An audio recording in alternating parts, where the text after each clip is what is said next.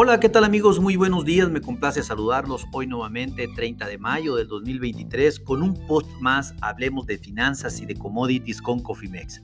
En este espacio vamos a platicar rápidamente de lo que está aconteciendo en el mercado de granos en la Bolsa de Chicago, en específicamente con los, el soya, con los futuros a julio en este momento, que están cayendo 40 centavos por bushel, están limit down en este momento y los futuros se encuentran en 12.96 centavos por bushel. Impresionante, la verdad, eh, en este momento los futuros de la soya cayendo 41 centavos por bushel, impresionante, sin lugar a dudas, después de que habían aperturado y estando en la parte alta sobre 13.37 centavos por bushel, nos encontramos ahorita en niveles de 12.96 y medio centavos por bushel.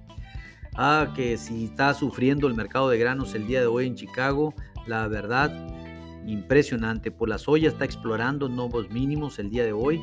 Eh, con esta caída de 40 a 41 centavos por bushel que representan más o menos un 3.73%.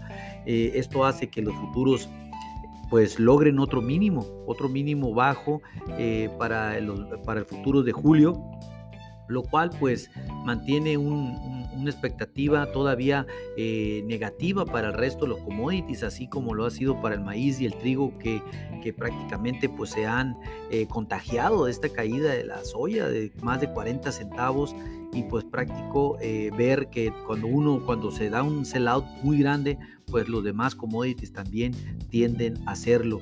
Los futuros de la pasta de soya también cayendo cerca del 2%. Eh, la verdad también logrando nuevos bajos y en el aceite de soya también nuevos bajos con una pérdida casi del, bueno, mayor al 5% hasta este momento. Lo, en, con relación los futuros del crudo en este momento están cayendo también casi el 5%, 3.43 dólares el barril cayendo para los futuros a julio, encontrarse en 69.25 dólares el barril por debajo de la barrera de los 70 dólares.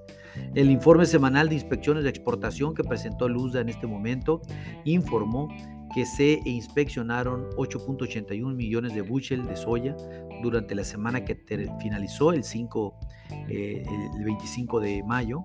Esto fue 41% menos que la semana de la, misma semana del año pasado, pero aumentó con respecto a los 6.1 millones de bushel de la semana pasada. Eh, pues realmente mediocre, por así decirlo. El total de las exportación total ha alcanzado 1.78 billones de bushel hasta el 25 de mayo y esto está solamente 2.2% por debajo del ritmo del año pasado. Esto pues sin duda es un, eh, eh, es un mal dato, así como lo fue para el trigo, como lo comentamos hace unos instantes, eh, la soya también, o sea, la demanda como origen en Estados Unidos está pésimo.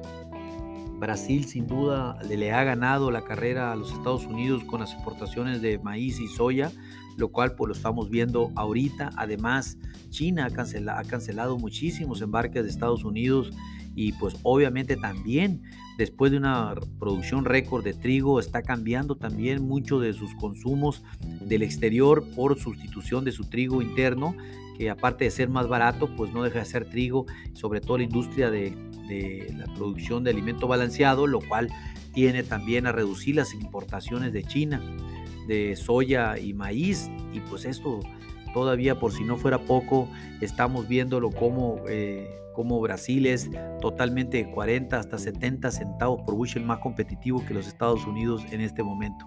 La soya por eso está cayendo eh, impresionantemente hoy, eh, más de 41 centavos por bushel y esto pues es únicamente buscar el equilibrio contra Brasil en este, en este momento.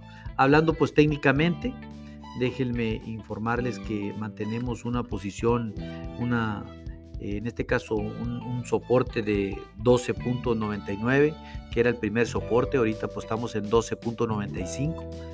Ya debajo de aquí entramos, en terreno desconocido, estamos en un terreno desconocido en la parte baja. El pivot se mantiene en 13.45, muy lejos, y una primera resistencia en 13.62, totalmente lejísima, pero pues son los gráficos técnicos y tenemos que comentarlo como son. Eh, pues aquí mis amigos lo más importante es si ustedes tienen eh, o, requieren o, quieren perfeccionar alguna estrategia de administración de riesgos con la soya o, alguno de sus derivados, pónganse en contacto con nosotros en info.cofimex.net o bien por medio de este podcast y con gusto podemos desarrollar un traje a la medida. A nombre de todo el equipo de Cofimex y mío propio José Valenzuela, le doy las gracias por su atención y le recuerdo que lo peor, siempre lo peor será no hacer nada. Pasen un hermoso día. Hasta luego.